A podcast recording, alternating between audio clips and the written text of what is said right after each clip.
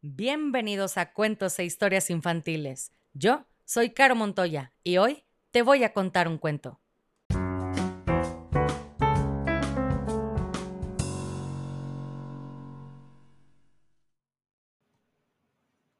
Y el cuento del día de hoy se llama Guyi Guyi, escrito por Chi Yuan Chen. Este cuento está dedicado para Gabo y Lucy de Ciudad Satélite, Estado de México. Con mucho cariño, Gabo y Lucy, aquí va su cuento. Y dice así. Un huevo rodaba por el suelo, rodó entre los árboles, rodando cruzó el prado, rodó y rodó monte abajo. Al final, rodando, cayó en un nido de patos. Mamá Pata no se dio cuenta, estaba leyendo. Pronto los huevos empezaron a abrirse. El primer patito que salió tenía unos lunares azules. Mamá Pata lo llamó lápiz de color. El segundo patito tenía rayas marrones. Cebra, decidió llamarlo Mamá Pata. El tercer patito era amarillo y Mamá Pata lo llamó Luz de Luna. Un patito bastante extraño salió del cuarto huevo. Guyi Guyi, dijo, y desde entonces ese fue su nombre. Mamá Pata enseñó a sus cuatro patitos a nadar, a bucear y a andar bamboleándose como los patos. Guyi Guyi siempre aprendía antes que los demás. También era el más grande y el más fuerte. Pero fueran lo rápidos que fueran o tuvieran el aspecto que tuvieran, Mamá Pata los quería a todos por igual. Entonces, un día terrible, tres cocodrilos salieron del lago. Se parecían muchísimo a Gulli Gulli. Los cocodrilos se sonreían y cuando reían a carcajadas, abriendo de par en par sus fauces, todos podían ver sus enormes y puntiagudos dientes. Los tres cocodrilos vieron a Gulli Gulli y sonrieron todavía más. Mira qué cocodrilo tan ridículo. Anda igual que un pato. Gulli Gulli los oyó. No ando como un pato, soy un pato, les explicó.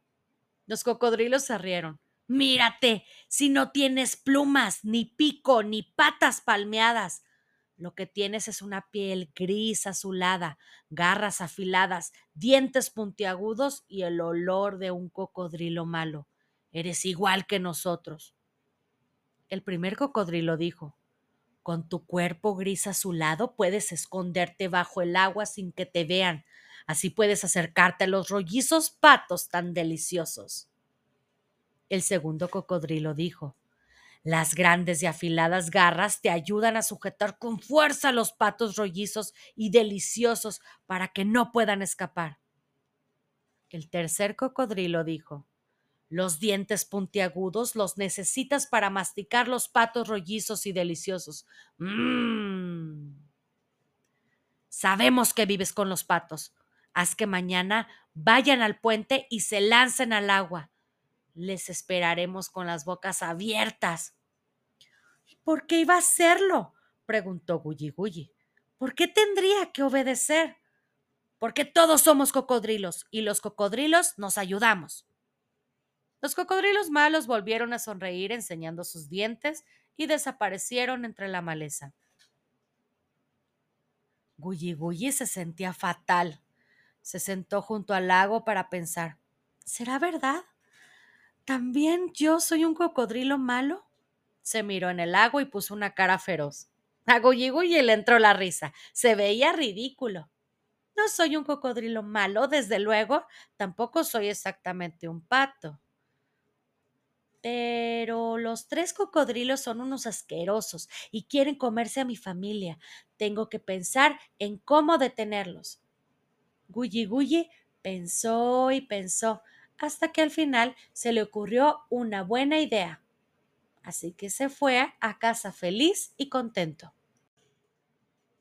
Aquella noche, los tres cocodrilos malos afilaron sus puntiagudos dientes mientras pensaban todo el rato en rollizos y deliciosos patos. estaban preparados para el banquete. Al día siguiente, Gulli Gulli hizo lo que le habían dicho. Llevó la bandada de patos hacia el puente para bucear. Los tres cocodrilos malos esperaban a los patos bajo el puente.